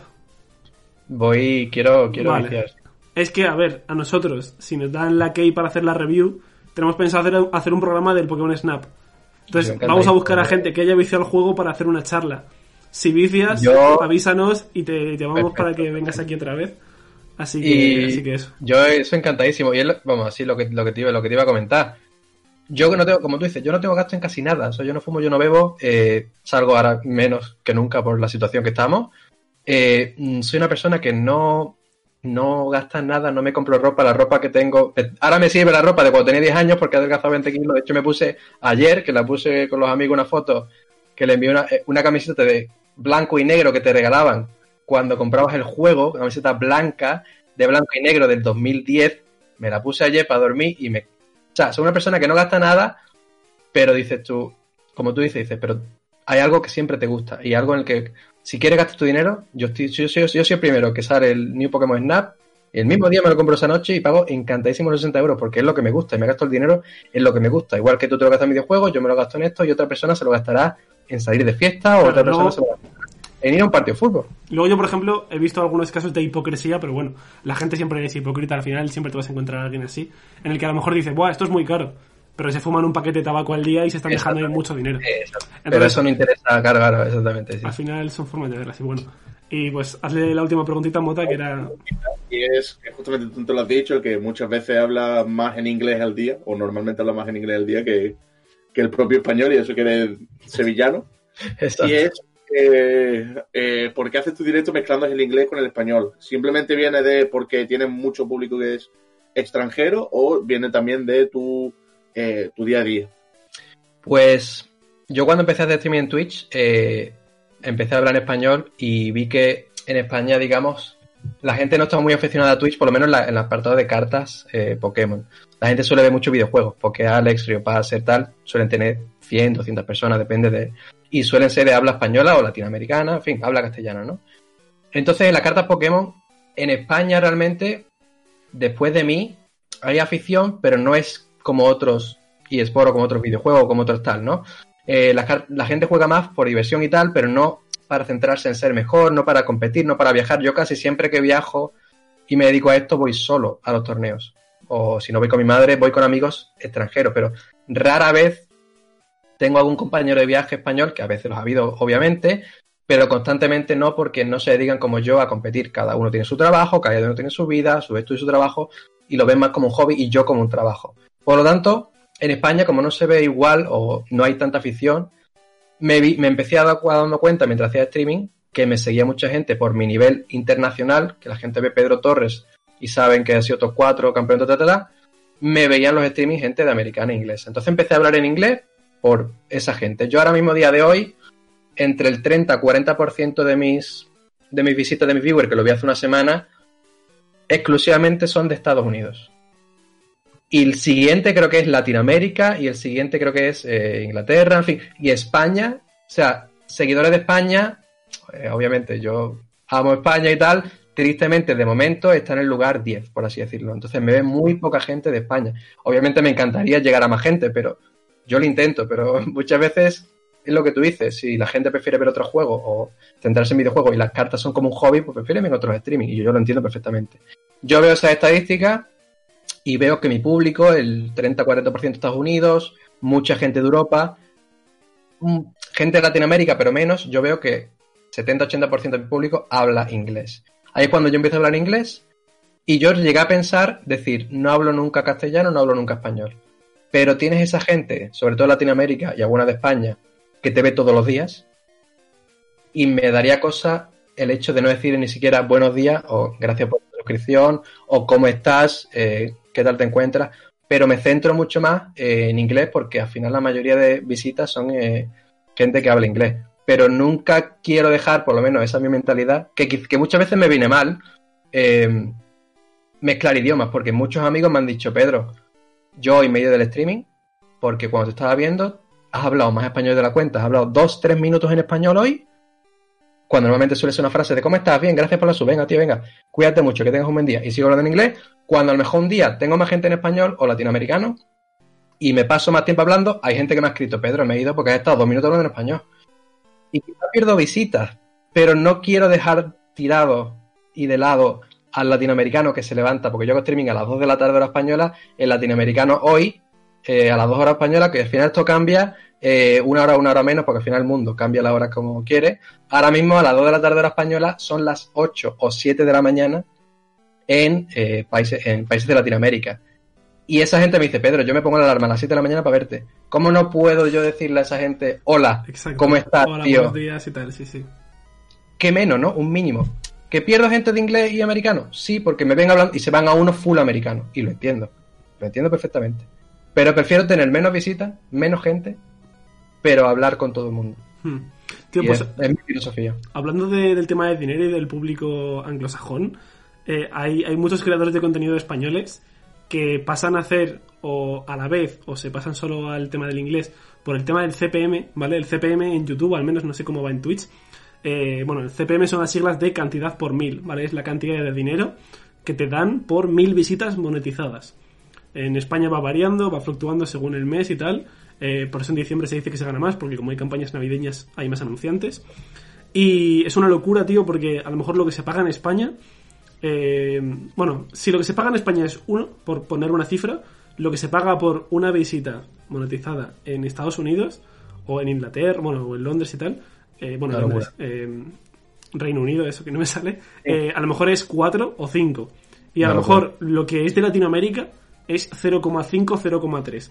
Para que veas un poco cómo va el tema. Entonces hay gente que dice, tío, No me interesa, claro. un día mm, creo que, bueno, unos colegas míos seguían una cuenta, bueno, la cuenta está de Twitter de Team YouTube, que te ayuda con los problemas que tienes, la gente te- tiene dudas y se lo pregunta y tal. Y un pavo que a lo mejor tenía 400, no, eh, bueno, no sé cuántos subs tenía, eso da igual. Pero a lo mejor tenía como 300 visitas por vídeo. O 400, no sé, como muy pocas. Sí. Y a lo mejor tú veías ahí los ingresos en la captura de pantalla y decía, cabrón, es que yo con lo que estoy generando, o sea, con las visitas que tengo ahora mismo, si tuviese el público de aquí, tendría más que un sueldo, a lo mejor tendría dos o tres.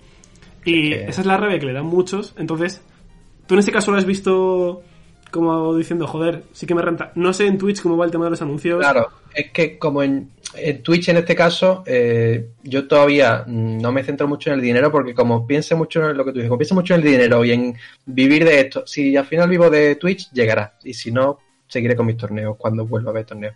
Entonces, realmente en Twitch, los ingresos que yo tengo, eh, básicamente son la gente que se suscribe a tu canal y te paga esos tipos 5 euros o los 10 suscriptores que tengo de nivel 3 porque yo tengo la oferta típica de, bueno, los que tengan nivel 3 suscriptores, hago coaching eh, individual y al final mucha gente dice, pues aprovecho y encima me suscribo por los emojis y tal. Entonces, digamos que los ingresos que yo tengo en Twitch son básicamente las suscripciones. Entonces, suscripciones me llegan de España, de Latinoamérica, de Estados Unidos, de...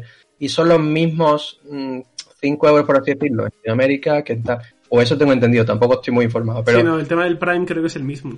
Eh, Exacto. Ahí tampoco estoy muy informado y si cambia un poco, mm, tampoco me he preocupado en informarme. Simplemente yo tenía entendido como que las suscripciones, como en Twitch al menos, eh, todo el mundo paga lo mismo, entre comillas más o menos, sea donde sea. Entonces, claro, yo en YouTube no lo sabía que era así, la verdad. Es que, bueno, no sé si estás muy familiarizado con el término Poketuber. Una Es- especie de Poké bueno. influencer, ¿no? Sí, como, a ver, nosotros, nosotros, por ejemplo, antes entrábamos dentro como de ese gremio porque ahora Ah, nuestro canal de YouTube principal o por el que se nos conoció ya no está activo, está. por así decirlo. Pero... mm, Vale, se me había olvidado lo que iba a decir, pero ya lo he No recuperado. pasa nada, lo de los Poketubers, lo de los Sí, Poketubers. sí, sí. Que tú, por ejemplo, ves un Poketuber español y un Poketuber anglosajón Sí. y se nota que ellos pueden vivir de esto a, a un nivel tan alto que están todo el rato para cada cosa que hacen, que pueden contratar a gente para que les hagan diseños. Eh, se pueden mudar rollo muy pronto porque tienen ya mucha pasta o mi setup nuevo o tal. Entonces es una locura, claro, y hay veces que da como un poco de rabia, pero bueno, al final es como todo. Eh, si en este país se invierte mucho en la publicidad online, pues te vas a acabar llevando más, ¿no? También si generas eso, pero bueno.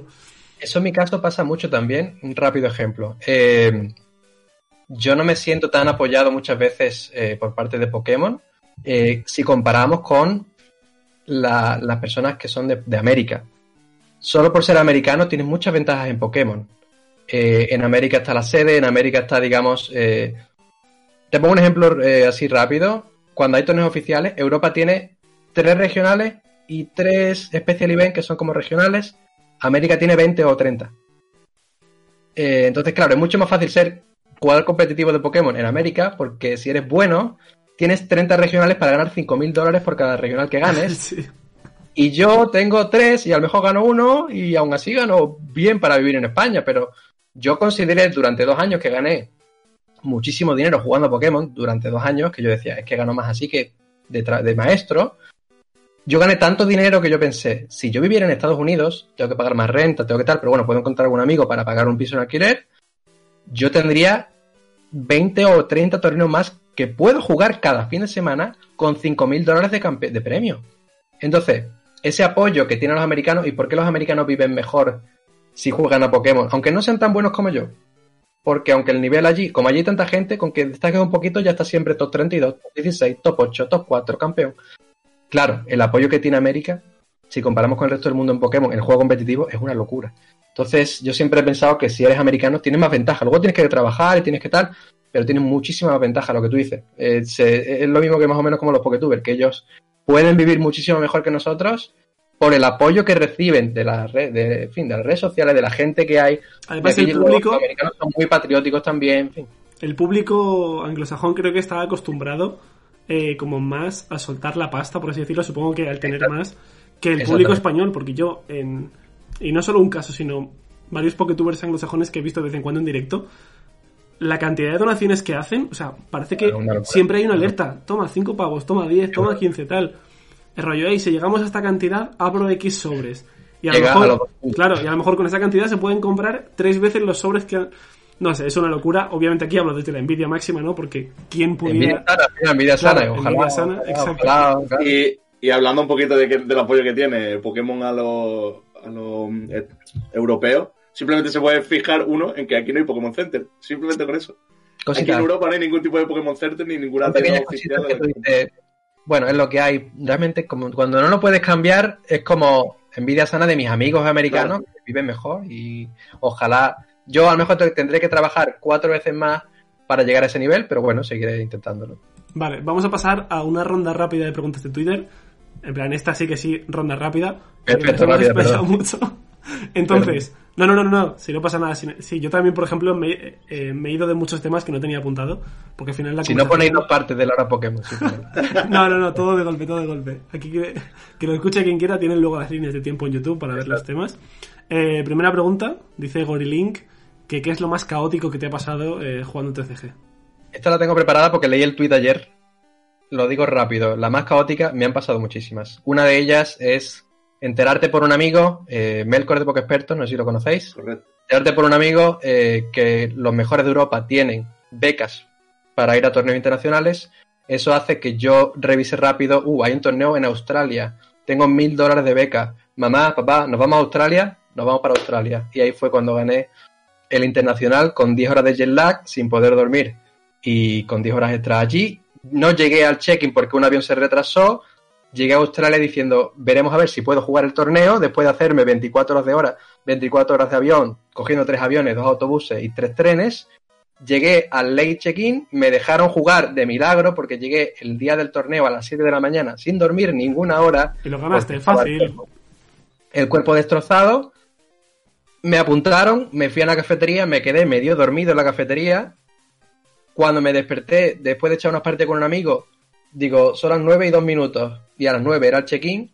Llegué al check-in, ya la gente había entregado las listas, había entregado absolutamente todo lo necesario y yo llegué tarde al check-in. Miré al juez con unos ojos de, vengo de España, he llegado hace 10 horas, llevo viajando dos días y medio. Lo siento, estaba en la cafetería, llevo aquí desde las 7 de la mañana. Me dejaron jugar y gané el Internacional de Oceanía. Sobra, o sea, es que ya está, es así, esa es la Una de las más caóticas, resumiendo mucho, porque esta historia es muy bonita que quizás otro día ya contaremos. La historia completa, que esto ha sido un super resumen. Y bueno, ¿qué opinas sobre la versión digital del TCG? O sea, del Pokémon TCG Online. Está muy bien para echar el rato, está muy bien para jugar, para pasarlo bien, pero nunca se podrá comparar jamás con la vida real, eh, con el juego de cartas de la vida real. Está muy bien para echar el rato, para estar con los amigos, para echar una partida. Gente se lo toma como si fuera la vida real o en serio, pero nunca se puede comparar por muchos aspectos que me encantaría comentar en otro momento. Nunca se puede comparar la vida real con el online. Esta pregunta me gustaría matizarla porque la hizo un chaval por el Discord y le dije, oye, el invitado esta semana es alguien relacionado con las cartas, pregúntaselo. pero creo que no lo matizó él muy bien, porque lo que Bueno. nos preguntaron nosotros era eso, bueno, que qué opinábamos de que la versión digital estuviese, bueno, que parecía como algo del 2007, como que de, a priori parece algo muy desactualizado, entonces por ahí quiero retomar un poco la pregunta. Vale, eh, sí, me parece una vergüenza, por así decirlo, entre comillas. La aplicación que tenemos salió en 2011 y el cliente que tiene, pues bueno, fallaba muchísimo, que se puede jugar bien, hay días que tal y tal, pero en mi opinión Pokémon podría intentar, de hecho llevamos años y años y años pidiendo una mejora del cliente, un mínimo, en 2021, un mínimo, y aunque se puede jugar y hacemos, y, y yo juego todos los días, eh, no estaría mal una mejora porque el cliente se puede mejorar muchísimo por parte de Pokémon, sí. Porque luego ves, eh, así como inciso, juegos como Hearthstone, que son juegos dedicados a las cartas, y es que te enamoras de, eh, de cómo está al menos diseñado. Luego, obviamente, la calidad gráfica es muy buena, las ilustraciones, bla, bla, bla, pero de cómo está montado, es que invita a jugar. Y a mí sí que es cierto que el cliente de, de Pokémon TCG, como que un poquito dices tú. Te tiene que gustar Pokémon mucho para jugar. Vale, aquí hay una pregunta que no entiendo mucho, pero que supongo que tú sabrás decírnosla, que más o menos creo que sé por dónde va, porque te preguntan que qué piensas de los otros dos grandes TCGs. Quiero pensar que son los otros dos chavales que tiene Metafy contratados para dar clases al igual que tú, porque vi que erais tres. ¿Era y- eso o, o los otros juegos de TCG tipo Magic? No lo sé. ¿eh? no lo sé. Ah, claro. Yo lo entendí como qué opinas del Magic y de otro. Cierto, cierto. Yo es que lo pensé no lo como, sé, no lo como sé. si fuerais un grupo, en plan, los TCGs o algo así, ¿no? Pero no lo sé, claro, como no se especifica muy bien, pero yo, como digo, cuando empecé a jugar en 2013, yo no había tocado una carta en mi vida, entonces yo nunca he jugado a Magic, nunca he jugado... Lo que sí quiero comentar de esto, así rápidamente, es... es yo- mis amigos siempre me dicen, Pedro, te equivocaste de juego para ser de los mejores del mundo. Porque si hubieras elegido, ejemplo, ¿no? El League of Legends, el Hearthstone, el Magic de Gathering, vivirías de esto como un rey te equivocaste de juego, Pedro. Digo, bueno, yo cuando empecé a jugar Pokémon no, no pensé en eso. ¿Por qué? Porque aunque yo vivo muy bien de Pokémon, porque vivo en España y vivo con mi padre en este caso, pero lo que yo gano jugando Pokémon me da para vivir muy bien, eh, hasta que ahora me han hecho un ERTE, por así decirlo, porque no hay torneos. Eh, si comparamos las ganancias de Pokémon con otros juegos como Magic, como FIFA o como mm, Pokémon, la verdad es que podría intentar apoyar un poquito más a los competitivos, pero leí hace poco que las ganancias de Pokémon, el 90 y mucho por ciento, es merchandising, tal, tal, tal. ¿Por qué se van a centrar en poner más premios, en poner más becas, en poner más dinero en juego competitivo cuando eso les aporta un 1% de sus ganancias? Y lo Sí, no, entiendo. claro. Entiendo que se centren en... Porque es que realmente a Pokémon no le interesa mucho el mundo competitivo. O sea, Claro. a Pokémon le interesa que la gente coleccione, que compre, y el 90 y mucho por ciento vi en una estadística que era merchandising y peluches y tal. Lo que. Entonces, claro, yo entiendo que no tenga mucho interés en mejorar los premios a los jugadores competitivos.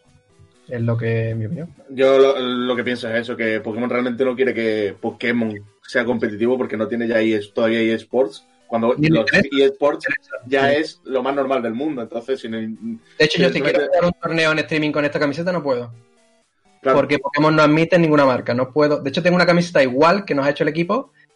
Sin la palabra Limitless, pero igual con el logo. Tenemos una camiseta para los torneos y una camiseta que va en la mochila para ponértela cuando vas a streaming. claro. Tío, pues no sé por qué me, me suena como que ya habían empezado a admitir logos y equipos de... A Wolfie le admitieron ponerse 40 logos un día en streaming. Madre mía, que parece... Es una realidad. A Wolfie un día Me parece dijeron, el- bueno, ¿por el qué este. todo el mundo se ha tapado las marcas y Wolfie pudo tener todas las marcas en streaming? Bueno, son cosas que... Pero yo si quiero, o cualquier persona que va, yo he estado en streaming, cualquiera puede encontrar vídeos míos en YouTube. Si pone mi nombre, aparezco en streaming mil, mil veces. No puedes tener marcas en streaming y claro, eso hará que Pokémon nunca llegue a ser un eSports porque no quiere colaborar Pokémon por sus, vamos, en fin, que, que son sus normas y hay que respetarlas. No quiere colaborar para que siga creciendo el juego competitivo y no pasa nada, o sea, es lo que, lo que tenemos.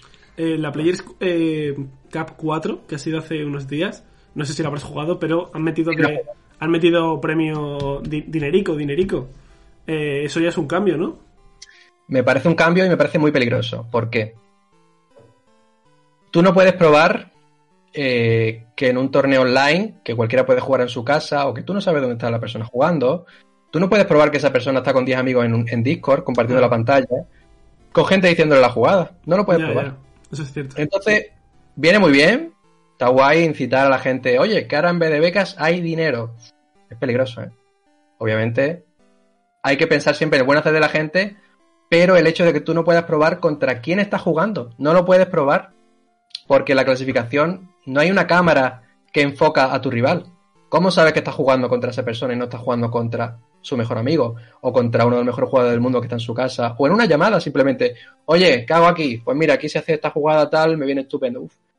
Siempre hay que pensar que la gente no hace eso, porque obviamente es ilegal. Sí, pero, Pero, no siempre, hay que. Entonces es peligroso que la gente quiera intentar hacer esas cosas que esperemos que no pase, ¿no? siempre hay que pensar un poquito mal para evitar, pues, X o Y.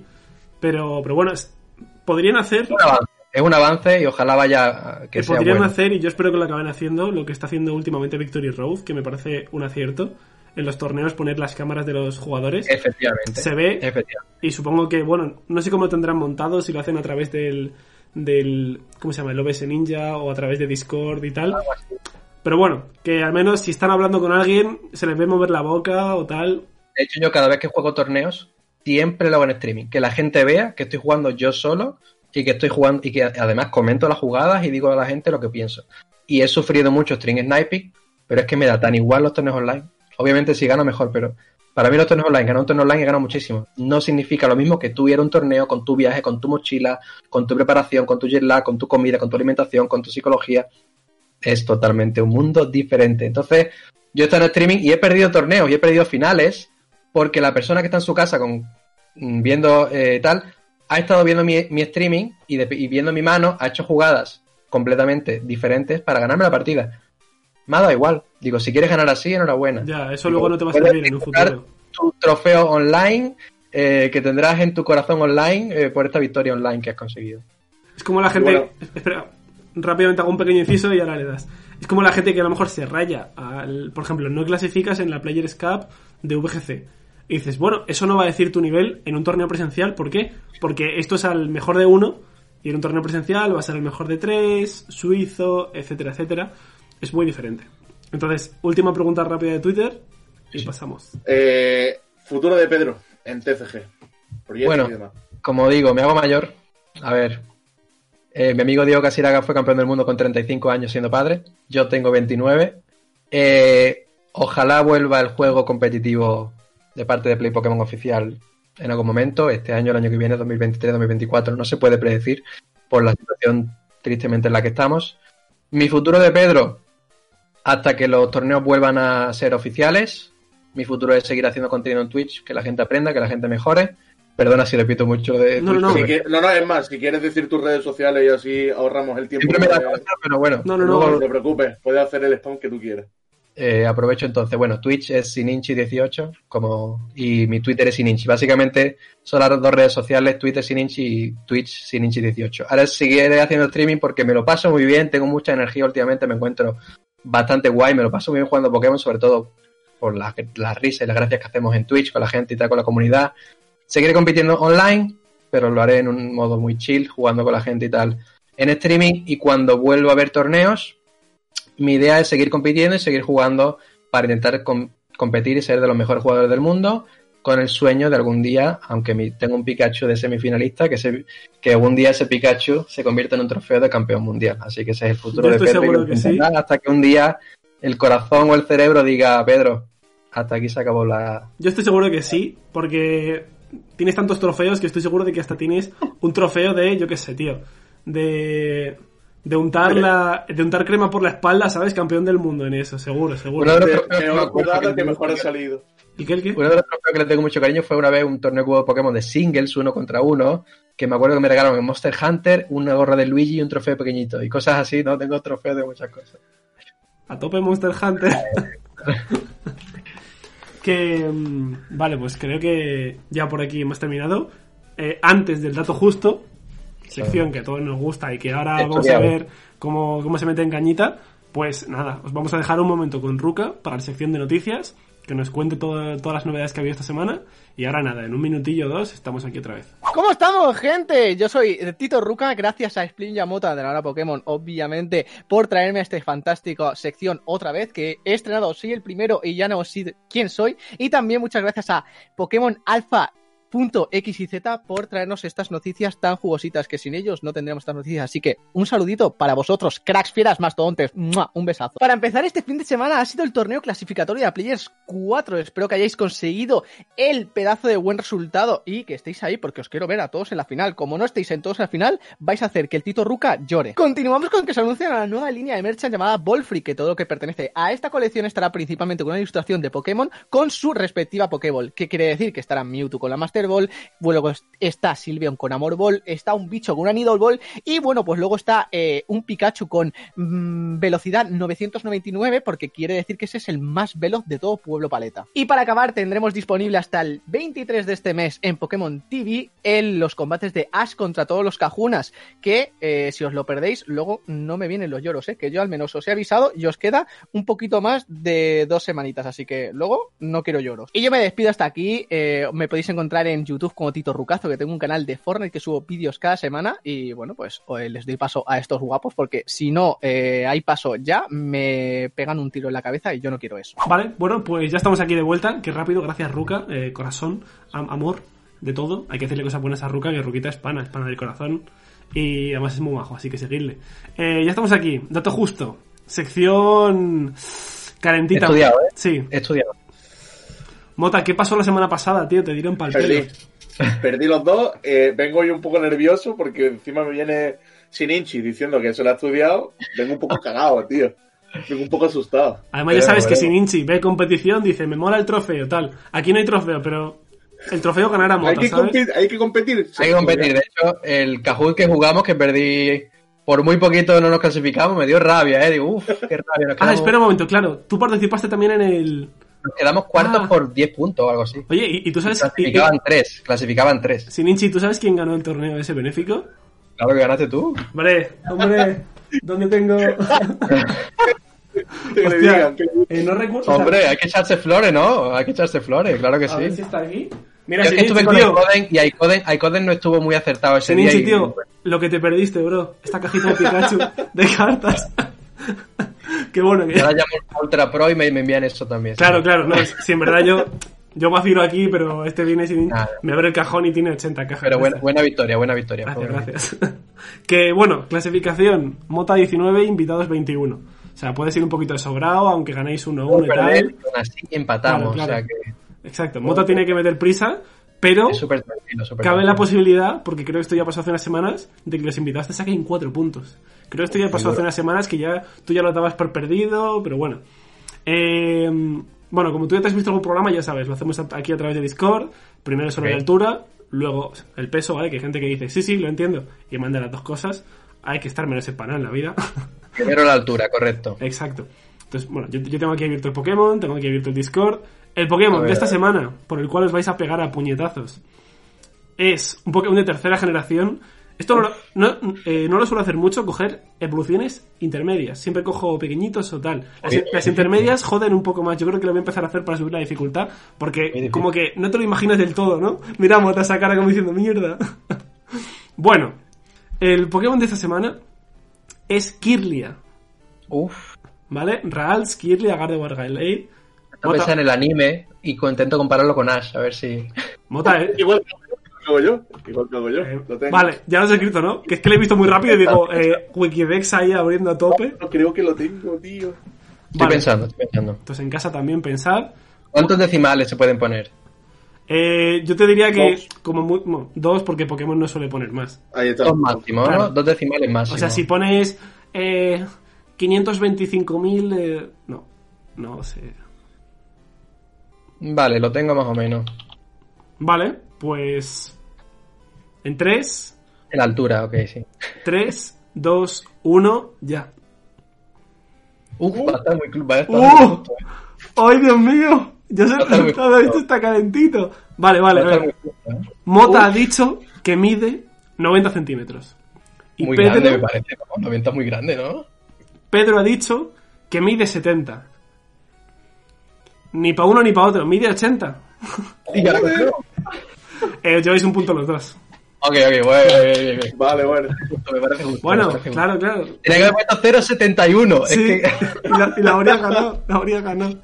Vale, pues ahora que ya sabéis que este Pokémon mide 80 centímetros, id pensando cuánto puede pesar, ¿no? Estoy pensando, estoy pensando, estoy pensando vale. bien. A ver si en casa también os acercáis o dais con el dato justo incluso. Lo tengo. ¿Ya, Pedro? O... Dejamos Está pensando, está pensando. Ahí, ahí, wikidex.com. Creo que ya. Vale, ok. Pues venga, lo mandáis en 3, 2, He 1. pasado, creo. Me he Ya. pasado. He pasado, he pasado. Uh, Yo incluso me estaba pensando que he ido por lo alto, ¿eh? Vale, a ver. Pero claro, como, como son Pokémon psíquicos, los psíquicos nunca sabe al final. Bueno, a ver, Oranguru no creo que pese 2 kilos. No, Oranguru pesa lo suyo, pero bueno. Ha pasado algo interesante. Nah, yo creo que perdí. Y ahora me dice 30 kilos y yo Tengo me que voy decir que uno de los dos ha ganado, casi acercándose al dato justo. Me he pasado, me he pasado. Pero bueno, antes de nada voy a decir lo que ha hecho cada uno, ¿vale? Mota ha dicho 20 kilos y Pedro ha dicho 40. El, result o sea, el resultado es uno de estos dos datos, pero coma 20. O sea, sería Lol. o 20,2 o 40,2. 20 seguro. Uno ha estado a nada de acertar. 20 seguro. Y ha ganado Motita, sí.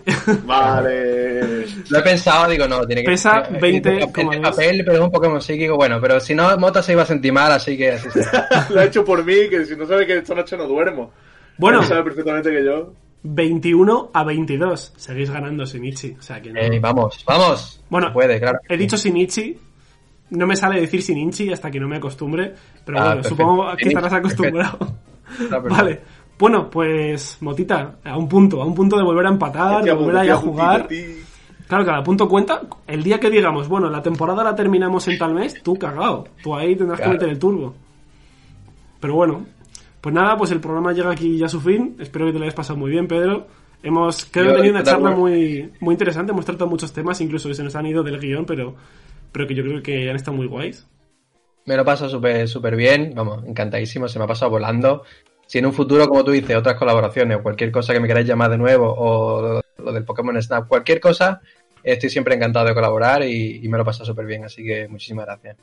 Pues lo que te decía, como... Bueno, el, el 30 sale el Pokémon Snap. El Si no, día- ya lo hablaremos. no Sí, bueno, ya lo hablaremos. Que eso, que espero que les pase muy bien. Seguid a, a Pedro ahí en sus redes sociales. Hablarle en español, ¿no? Como para vacilarle en inglés, para que se lo vaya la gente del streaming, ¿no? En plan, de, eh, Pedro, ¿qué tal? ¿Qué pasa, Mota? Y se te, olvida, se te olvida una última pregunta. ¿A quién te gustaría ver por aquí por el programa? Porque has dicho Correcto. que eres muy selectivo a la hora de ver un programa. Cierto. Queremos saber a quién te gustaría Lo ver. tengo estudiado, yo vengo entrenado, yo todas las cosas lo tengo estudiado. Recomiendo dos personas, por si en algún momento se puede, ya Sí, sí, sea pronto o más tarde. Eh, puede ser de, aunque no sea de España, habla, o sea, se puede, ¿no? Habla española. Nosotros no hacemos ningún tipo de feo a la gente de Latinoamérica. Súper bienvenidos, o sea que... Perfecto. Pues recomiendo dos personas. Una es Diego Casirá, campeón del mundo, chico, amigo mío argentino, eh, padre de familia, eh, una persona muy inteligente y que creo que podría dar eh, muy, muy buena conversación e interesantes eh, datos y anécdotas y tiene una mentalidad espectacular para el juego y para la vida. Diego Casiraga, de Argentina. Y también quiero recomendar uno de mis mejores amigos también, Franco Takahashi, un chico japonés que vive en América, que digamos que ayuda mucho a las relaciones internacionales entre Japón, América y Europa eh, en el nivel de Pokémon. Y al ser de Japón nos podría dar una perspectiva también. Bueno, habla español perfectamente. Ah, vale, eso te iba a preguntar porque... Habla, habla español mejor que yo. Hostia.